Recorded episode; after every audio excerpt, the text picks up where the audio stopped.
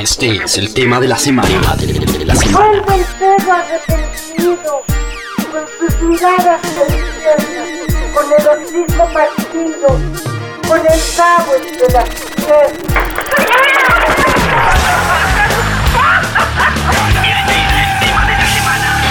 Radiografía.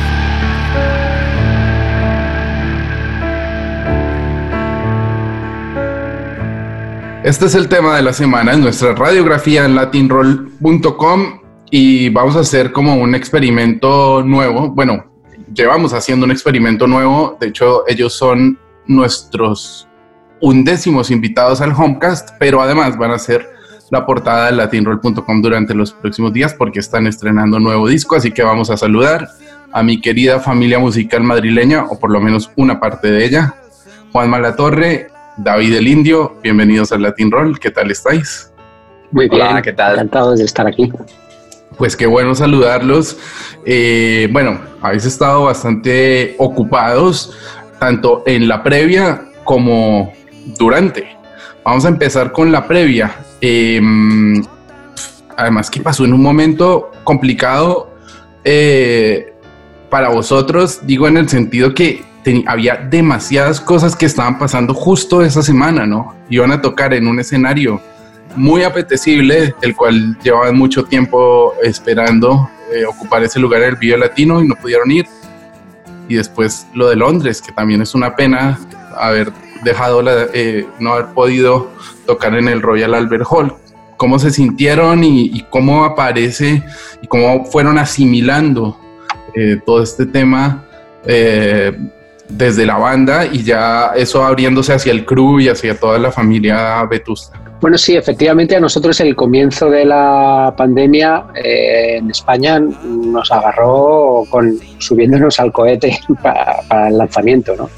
Eh, como tú mencionas, íbamos a Vive Latino, íbamos al Royal Albert Hall a Londres y estábamos en plena gira de, eh, pues de presentación de, de un álbum que circunstancialmente ha salido después, sale ahora dentro de muy poco, eh, que es MSDL, Canciones dentro de Canciones. Mm, lo vivimos en el primer momento pues con como una locura, la verdad, con muchos datos cruzados además, no sabíamos qué iba a pasar, no sabíamos muy bien cuál era la mejor decisión a tomar eh, y finalmente pues eh, ya se produjo el estado de alarma, el confinamiento y, y en ese momento pues ya dejamos de pensar que qué hacíamos para pensar qué haremos, ¿no? Eh, nosotros eh, y también la, eh, la crew, el equipo, por, porque bueno, son nuestra familia, son una parte importantísima de lo que hacemos, sin ellos no, no se pone en marcha esto. Y es cierto que han sido olvidados por el momento por parte de las eh, autoridades en los que se refiere a las ayudas que se han declarado hasta el momento, así que tienen todo nuestro apoyo, haremos todo lo que esté en nuestra mano por ellos, pero también reclamar a, a, a a quien corresponde, el Ministerio de Cultura en este caso, que haga extensivas las ayudas a, a, a los equipos técnicos de, de, la música y de otras artes culturales. Claro, porque es que hay mucha gente que, que, bueno, me incluyo un poco ahí, nos estamos quedando mucho sin trabajo. Las bandas por lo menos pueden crear y, y muchos de vosotros músicos pues tenéis ahí un backup de, de, muchas cosas, incluso copyrights, cosas que se pueden trabajar, pero hay gente que directamente se queda marginada tanto de, la parte del directo como de las cosas periféricas alrededor alrededor de todo eso. Entonces bueno vamos a ver hasta dónde hasta dónde llega y hacia dónde hacia dónde se mueve todo esto. Vamos a hablar del nuevo disco. Eh, la última vez que hablábamos con Juanma creo que eh, estando en un aeropuerto en la costa caribe colombiana eh, presentaste Punto sin retorno y de hecho Punto sin retorno fue la primera canción que escuché de estas nuevas canciones dentro de canciones. Hablemos de cómo fue un poco mmm, planteado todo esto, porque además no es la primera vez que pasa. O sea, Vetusta Morla, desde mapas en, en la época de, de, de, del terremoto y cuando hicieron el, el, sinfónico, la gira de teatros de mapas, ya le daban una vuelta a las canciones. Después vino Los Ríos de Alice. En la deriva hubo eh, pues el, el, el 15.151 y los puntos suspensivos que quedaron ahí. No es la primera vez que pasa, pero esta es la primera vez que efectivamente sí queda como planteado de alguna manera esas reversiones en un disco. Así como muchas bandas hacen discos de remixes, pues ustedes hicieron un viaje contrario. Hablemos de, de ese retorno del punto sin retorno.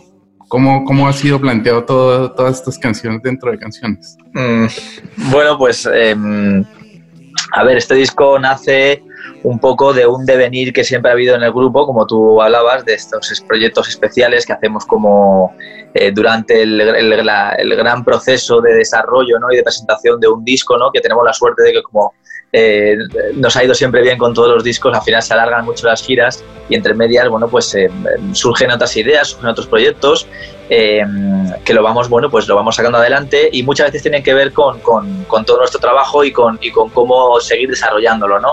Ya que, pues cuando mm, queremos encarar un nuevo proyecto ya del grupo con nuevo material, ahí siempre necesitamos parar un poco, descansar, eh, pasar página, tomar perspectiva y ponernos eh, eh, hacer una inversión grande ¿no? en el nuevo material.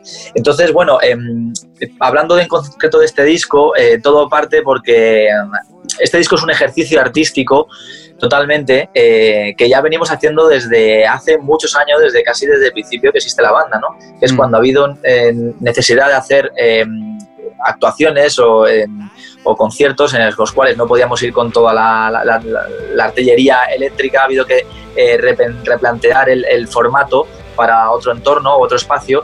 Eh, no solamente nos hacíamos una adaptación de, de, esas canciones que íbamos a tocar, sino que también nos gustaba siempre, eh, aparte de cambiar el, formato instrumental, nos gustaba siempre jugar con las canciones, darles una vuelta, desnudarlas y volver a vestirlas de otra manera y cambiarlas incluso a veces muchísimo eso fue algo que eh, siempre nos gustó mucho hacer, siempre tuvimos la necesidad de hacer em, y además repercutía incluso recíprocamente porque luego eso que hacíamos en, esas versiones diferentes influían en las versiones eléctricas y, bueno, se generaba ahí como una ida y vuelta eh, musical, creativa muy interesante, ¿no?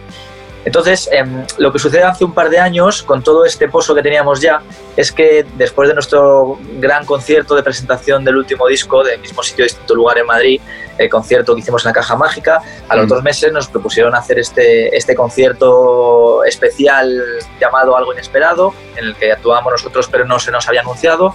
Actuamos en un parque en Madrid, en una finca eh, muy bonita, eh, muy especial, en verano y bueno, fue un concierto para muy poco público, alrededor de mil personas. Hicimos un, nos lo quisimos plantear como algo especial, hicimos un, un concierto con un escenario circular donde todos estábamos tocando mirándonos unos a otros y el público estaba alrededor de nosotros sentados en la pradera. Y, bueno, quisimos em, revisitar el disco entero y dar una vuelta, cambiar el formato instrumental y hacer esto que te he dicho que veníamos haciendo hace mucho tiempo. Y bueno, nos gustó mucho la sensación, nos gustó mucho lo que, lo que sucedió ahí y dijimos, ¿por qué no? Además de haberlo, ya que lo hemos hecho además y hemos trabajado el disco entero, ¿por qué no lo grabamos en un disco nuevo en el cual trabajamos todo esto, ¿no? Y, bueno, y además también sirvió para, para, para, cambiar un poco y para romper con justamente y hacer lo, contrario casi a lo que habíamos hecho con, con mismo sitio, distinto lugar, que había sido probar muchas cosas nuevas, maneras de trabajar. Eh, eh, eh, incluir otro tipo de arreglos, dejar que las canciones eh, fluyesen y, fuesen por diferentes caminos de una manera que nunca hayamos dejado que fueran tan allá. Eh, trabajar el estudio como si fuera un, sitio de experimentación total, trabajar también mucho en la mezcla y, trabajar con el sonido, dejar que eso también fuera algo parte influyente. Y de cara a este disco eh, MSD Canciones dentro de Canciones, eh, lo que hemos hecho ha sido, lo que hicimos el año pasado fue juntarnos durante una semana a grabar todos juntos en un estudio, en estudio en Colmenar Viejo, y eh, grabar prácticamente en directo, con este formato diferente, especial, un poco más, un poco menos eléctrico, no acústico tampoco, porque tampoco es un acústico, y, y bueno, y, y, tocando a la vez y casi en directo con esa parte un poco más espontánea y más, más fresca. Claro, dices no, no, tan eléctrico, pero cuando, justamente hablando de puntos sin retorno, cuando entra en la pared de sonido así, eh, eh, es brutal, la distorsión, lo mismo, por ejemplo, Palmeras en la Mancha, eh, cambió muchísimo. Hay muchas, no sé cómo, cómo, cómo, cómo las abordaron, porque me imagino que hay unas tipo 23 mm, de junio que se convirtió en ritmo más juguetón. Hay otras que probablemente sea más esa primera versión, casi las demos de, mismo sitio, distinto lugar, eh, trabajada un poquito sin, sin tener a Hansa en medio. No sé cómo fueron seleccionados como esos ritmos y, esos, esos, esos cambios eh, estéticos y sonoros planteados en, en, en esta canción Centro de Canciones. Pues yo creo que cada canción tiene su historia particular. Eh, hay algunas de ellas, por ejemplo, es el caso de Consejo de Sabios, que curiosamente la canción, eh, la, nueva reversión de donde parte es de la idea original de la canción. O sea, cuando, cuando Guille la, compone, la compone con, con, ese aire así con la guitarra un poco rasgueada de 6x8 Mm. Eh, y después, en el proceso de hacer la canción, mm, nos la llevamos a otro lado completamente diferente, porque para Mismo Sitio Distinto Lugar teníamos unos presupuestos eh, muy particulares. De hecho, esta fue la primera canción de las que hay en el disco, fue la primera que trabajamos. Y hay cosas como, por ejemplo, que empezamos a hacer la canción con casi como el cine dogma de ponernos de no, la canción no puede tener guitarras, ¿no? Acabó teniendo una pequeña participación de guitarras, pero todo el primer empeño era que no tuviera guitarras, ¿no? La canción para, para, para, ir a otro lugar. Y sin embargo, pues en, en MSDL, Canciones dentro de Canciones, se ha recuperado como esa idea original de la canción. En otras es distinto, ¿no? Probablemente yo creo que tiene que ver con cuál es la forma y el origen en que fue hecha en un principio para el mismo sitio y distinto lugar, pues como buscar algo de contraste con, con ello, ¿no? En general es lo que hemos tratado de hacer. Por ejemplo, Palmeras, que es una canción que surgió de una manera mucho más eh, natural probablemente que Consejo de Sabios, ¿no? de una manera más, más fluida, con, unos eh, ingredientes y unos elementos que surgieron de una manera menos premeditada que Consejo de Sabios, pues es al revés, ¿no? La hemos llevado a un punto en el que la hemos despojado de precisamente lo que surgió de manera más natural, que es ese beat de, de, batería que tiene en, en, la, en, la, versión original, ¿no? Y así cada una pues tiene su historia. Punto sin retorno, por ejemplo, recuerdo que la, lleva, la cambiamos el compás de 4x4 a 3x4 porque no encontrábamos el modo de hacerla y de mantener como la idea original de, el, no la idea, el feeling original de la canción en, en su beat original, ¿no? Entonces la, la pasamos como a 3x4 y, y, este 23 de junio pues al revés es un vals, es un 3x4, sí. lo pasamos a 4x4. O sea, casi, casi tratábamos como de jugar a la contra, de, de, de poner a cada canción la idea en general, unas, unas eh, quedaron más cercanas y otras más lejanas del original, pero yo creo que en general el punto de partida era buscar qué elementos eran como fundacionales e importantes de la manera en que la canción suena al mismo sitio, distinto lugar, y eso romperlos un poco a martillazo, buscar otra cosa diferente. Claro, llegó un punto en el que cuando lo anunciaron yo me imaginé y quizás ya era muy arriesgado, ¿no? Pensar en esa versión salsa que proponía Pucho en un día de mismo sitio distinto lugar o el reggaetón que hiciste en la costa de Discurso del Rey. De, eso sí que hubiera sido casi que un disco de, sí, de remixes, sí hubiera ¿no? sido rompedor. sí, o, es, o lo que es curioso como es curioso como en, en, en la grabación de los dos discos eh, ha habido una canción que ha ido al estudio con un arreglo más o menos definido, aunque no estuviéramos 100% convencidos, y que en el propio estudio la misma canción en ambos momentos ha habido, se ha cambiado y en el estudio ha salido un nuevo arreglo y se ha grabado diferente. En este caso de la canción que da título al disco, mismo sitio, distinto lugar. Ajá. ¿Y, ¿Pero por qué? ¿Cómo era? O, o sea, que, que pues se terminó transformando allí. En, en, para, en, concreto para este disco lo que sucedió fue que venía con un arreglo ya, un arreglo rítmico definido y concreto y, y musical. Y luego allí al hacerlo, era como vaya a escucharlo, fue como, mmm, esto no funciona, esto no funciona. Te empiezas a cuestionar qué, qué, está pasando y al final dijimos, fuera, vamos a dejar desnuda, sin, con lo mínimo, lo mínimo, sencillito, sin nada de percusión, nada de, de, elementos rítmicos y ya solamente con instrumentos melódicos y armónicos. Y eso fue lo que hicimos.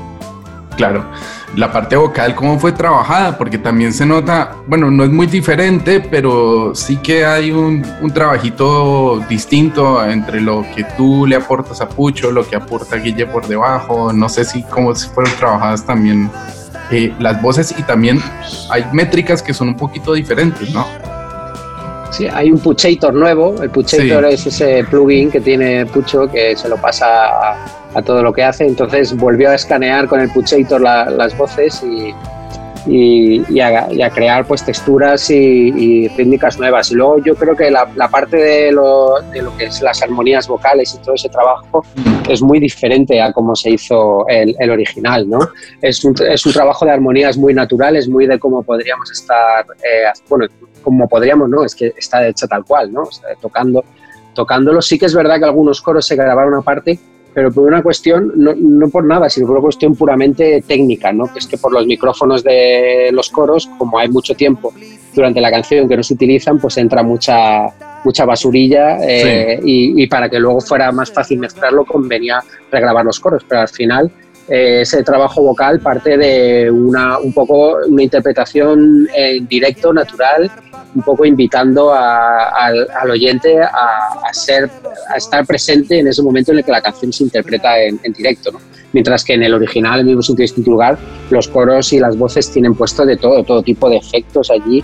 Eh, que esto en parte gracias al magnífico trabajo que hizo Dave Friedman con, la mezcla ¿no? que, que aplicó como aplicó el estudio como una, una herramienta creativa y como una herramienta de manipulación sonora, ¿no? Y si, si, alguien puede escuchar alguna vez en solo los, los coros y las voces de mismo sitio distinto lugar, eh, pues es muy creativo todo lo que tienen puesto de, en cuanto a efectos, ¿no? En este caso se, se, trataba de otra cosa, ¿no? Se trataba de invitar como a ese salón comedor en el que los vetustas están pues cantando y abriendo una especie de agujero de gusano a otra dimensión para las, para las canciones, ¿no? Claro, es bastante obvio, y, pero igual me interesaría saber vuestra, vuestra opinión. ¿Qué puede haber en Estudio 1 que no haya en Hansa? No lo hago la pregunta al, contrario porque ya sabemos todo lo que es, todo lo que todo lo que aportó a la banda Hansa, ¿no? Pero ¿qué, ¿qué, puede haber? ¿Qué hay en los veranos de la villa? ¿Qué hay en, y en Estudio 1 que no puede haber en otro estudio tipo, no sé, Abbey Road, Hansa o Atlantic en Los Ángeles.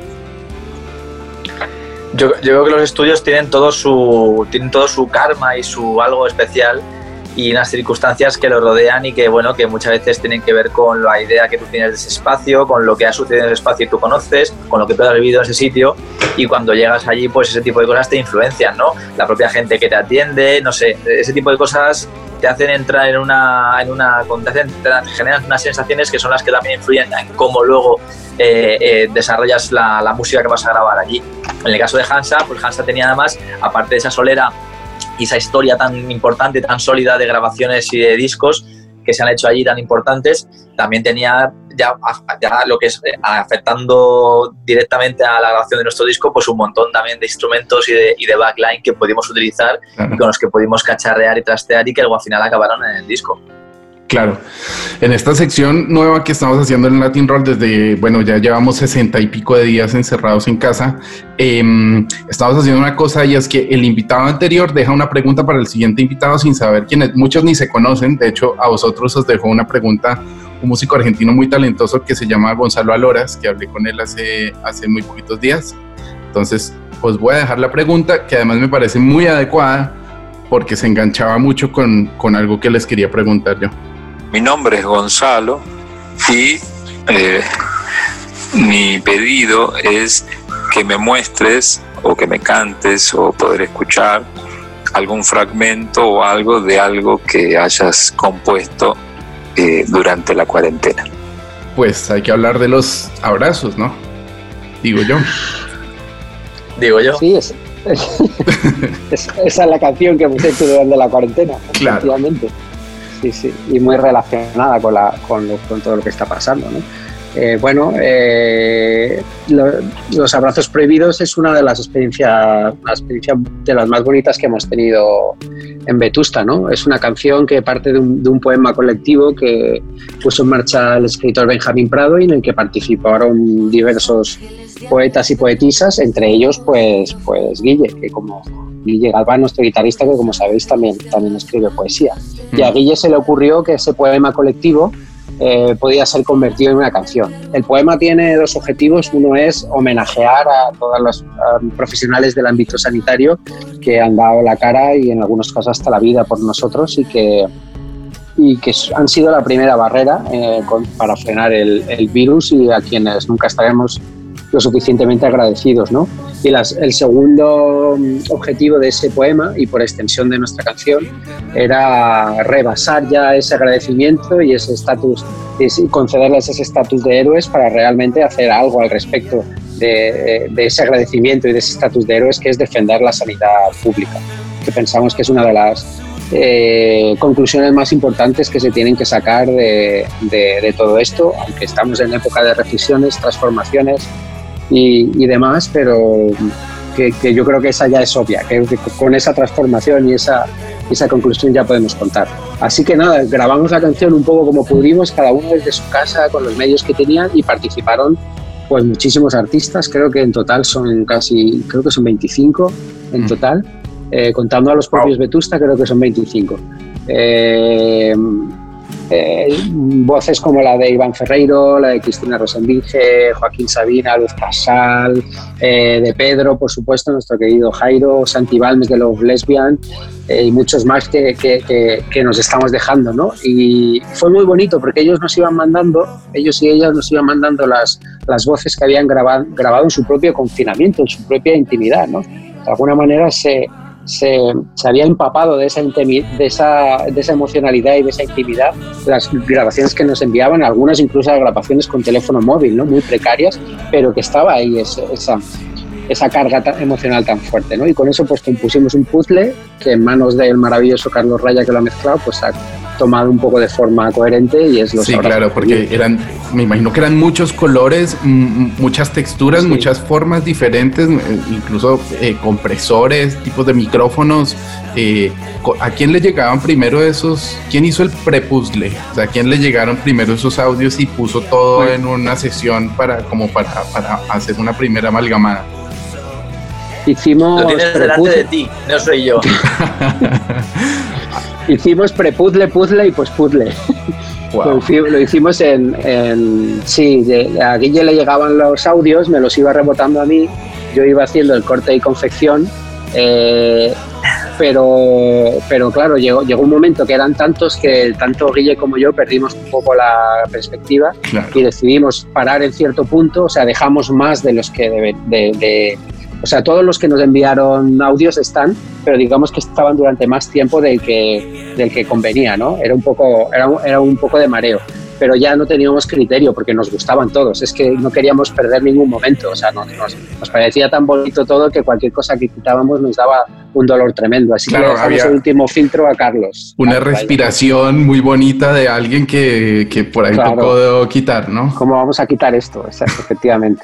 Y la parte lo hizo muy bien, con mucho respeto y muy buen gusto y, y, haciendo que todo el mundo quedara bien representado, ¿no? Y no sé si es una leyenda urbana, pero la parte rítmica, ¿cómo fue? Porque entiendo que también David no tenía muchos elementos y herramientas para grabar donde estaba, entonces tuvieron que tener otras manos tocando tambores. ¿Cómo fue eso? parte rítmica? Tuvimos una, Yo no puedo grabar nada. Mira tuvimos una, por, desgracia no, no, todo el mundo contaba, incluso algunos artistas pues no pudieron participar por, por la misma razón, ¿no? Porque, bueno, pues no, no todo el mundo tiene en su casa eh, las, las, posibilidades de, de, grabar, es normal, estamos en confinamiento, los medios son muy, muy precarios y la tecnología llega hasta cierto punto, sobre todo cuando hablamos de grabar algo complicado, como una batería. Así que nos, nos ayudó, con eso nos ayudó mucho Leiva, que sí mm. tiene en casa la posibilidad de, grabar una batería. Así que le, le, mandamos una batería programada con el ordenador para que le sirviera un poco de referencia e inspiración y él pues eh, con, le añadió su toque y, lo, y nos lo mandó grabado aparte de, la voz. Pero además pareciera como si hubiera estudiado a David, que ya es muy difícil porque hay pedazos donde parecía que bueno, que estudió a David, fui yo. yo, yo, este, yo, estudié a David y programé un ritmo como, pensando como David y, y se lo mandé a Leiva. Y luego está Leiva. Es un común, como un Terminator entre David, Leiva y yo. ¡Wow! Qué miedo, qué miedo, pero qué maravilla. La verdad es que la canción es un trabajo colectivo estupendo. Eh... Ya no me necesitan. Así que ya de, de eso nada. hacerlo por mí. Te, te, necesitamos más que comer. Oye, la parte de los, de los sanitarios, además me acuerdo que tu hermano está también en esa primera línea. Sí. Eh, ¿Cómo fue un poco esa parte también del hospital y cómo fue esa colaboración ya directa con los médicos? Pues mm, la idea era que los protagonistas del vídeo que acompaña la canción pues fueran los, las personas homenajeadas, ¿no? Eh, salen, los, salen los rostros de los artistas también, Mm. pero los rostros de los artistas salen eh, realmente aplaudiendo a los sanitarios. Eh, los protagonistas son sanitarios reales, además, o sea, son personas que realmente han estado ahí, han estado batiéndose el cobre contra el virus y entre ellos pues eh, está, está mi hermano y, y mi cuñada, que bueno, a mí me da mucho orgullo porque es, eh, que tu hermano y tu cuñada se, se pertenezcan a esa, a esa camada de héroes que, que, que tanto han hecho por nosotros, pues a mí particularmente me da, me da un sentimiento de orgullo tremendo, ¿no?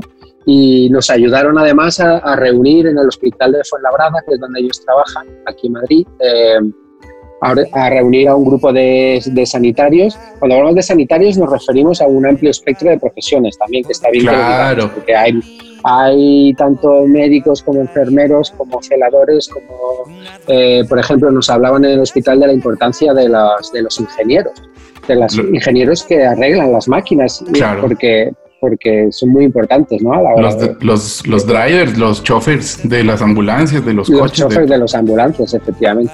Así Ah. que bueno, es, es muy emocionante porque ellos están, aparecen en el vídeo despojándose de todos los como de todos los em, aparatajes de protección que tienen y recibiendo el aplauso de todos esos artistas que han participado y es bueno muy, muy bonito. El vídeo lo ha hecho, por cierto, Jero Álvarez, que es un fotógrafo fantástico que ha hecho ya muchos trabajos para nosotros eh, en los últimos años y que, y que bueno, como es un gran retratista, pues captó perfectamente la, el, momento y, la- emoción que, que- surgió en ese momento. ¿Qué van a hacer ahora? Bueno, la gira está parada, además que parecía que era una cosa mu- muy bonita en el teatro, una experiencia muy diferente, eh, muy teatral, muy cercana al público, pero esto de momento al parecer no va, no, no, no va a poder ser. ¿Tienen pensado hacer algo más? ¿Ponerse a hacer algo, a escribir? Bueno, tema de, de- de- de tocar en directo en estos live streams que está haciendo todo el mundo, conociéndolos un poquito, lo veo bastante difícil. Pero no sé, ¿qué, qué, qué- qué planes hay así como a, a mediano plazo antes de que, que vuelva este New Order, esta nueva normalidad y, y- podamos verlos en un teatro eh, y podamos volver a, a salir a dar vuelticas por ahí? Bueno, de momento tenemos las, las fechas de la continuación de esta gira que se ha quedado a medias. Las tenemos em, cerradas para septiembre y octubre. Eh, ojalá podamos hacerlas, por supuesto. En principio todos, a, todo sigue en orden. Y, y bueno, y a partir de ahí ya pues eh, ya veremos. Hay otras fechas que también están confirmadas, se han trasladado a 2021, en las que estaremos presentes. Y bueno, entre medias pues eh, iremos, iremos viendo, veremos cómo, para dónde remar, qué hacer qué cosas pueden surgir por el camino, eh, qué tiempo necesitamos de, también de descanso para, para, para cambiar el chip de- y pasar página, como decía, de un proyecto a otro. Y bueno, vamos viendo y, y, básicamente mm, eh, expectantes ante lo que vaya sucediendo y, a- como todo el mundo y, y en base a eso pues también iremos reorganizándonos nosotros. Claro. Eh, Juanma, veo que, a ti te ha, dado tiempo de estar trabajando y produciendo eh, bastante, ¿no? Eh, no sé si te ha dado tiempo de componer, pero desde luego de producir, sí. ¿A ti, David, te ha dado tiempo de componer o hacer alguna cosa diferente a estar ejerciendo la- el homeschooling como yo? Bueno, no, no he tenido demasiado tiempo, la verdad, aparte de ser homeschool eh, teacher. Eh, he, podido eh, ahondar un poquito más en, en- A mí me gusta mucho la rumba ¿no? y, y el flamenco, y, me, y bueno, soy fanático de esas grabaciones antiguas. Y bueno, tengo varios, tenía varios proyectos entre manos de, de discos recopilatorios que me gustan mucho, me gustaba mucho rebuscar, encontrar canciones interesantes, juntarlas en un disco y mostrárselas a la gente, ya lo he hecho en un par de ocasiones Sí. y tengo algún proyecto más que pues que este, durante este durante esta cuarentena me ha dado tiempo a ahondar un poco más en estos proyectos y a, y a darles forma y a, y a desarrollarlos un poquito más y ya para dejarlos listos para no sé para qué porque no sé no sé cómo estará el mercado del disco y, y más aún con este tipo de proyectos que tengo yo que son bastante específicos y para un público reducido pero bueno a ver qué pasa Claro. Juanma, tú has estado en varias cosas. Ede está increíble. Luego con ayer salió otra cosa más. Eh, sí, todo hecho antes del confinamiento, claro. Ya.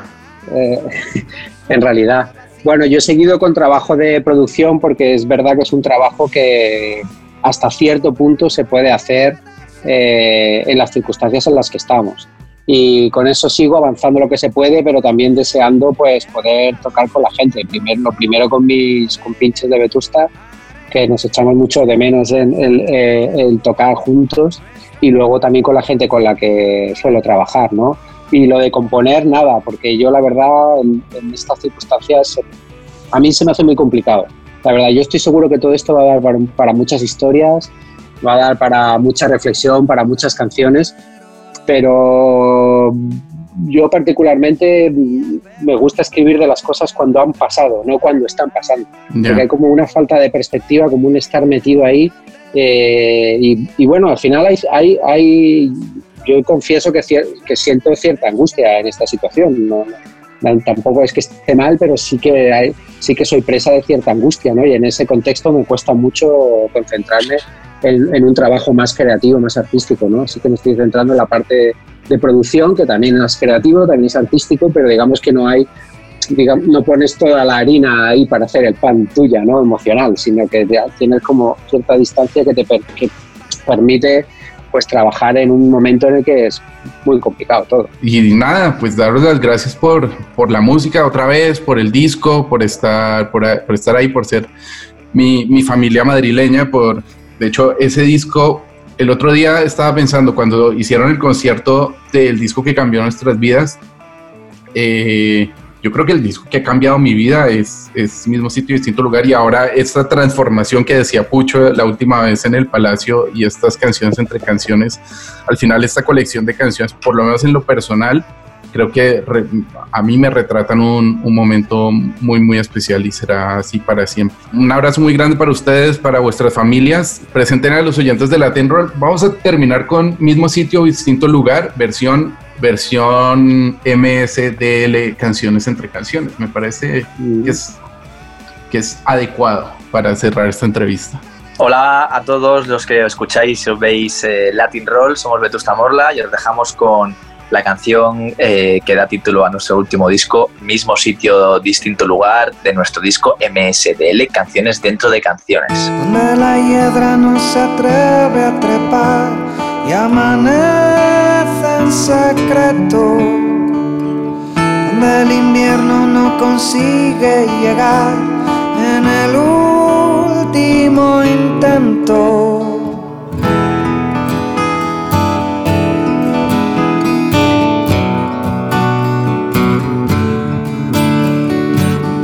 la antesala del derrumbe total, donde el filo es estrecho, en el auxilio del penúltimo va, en el beso más lento, hay un sitio para cada lugar, queda espacio para ti, es tu turno solo tienes que verlo.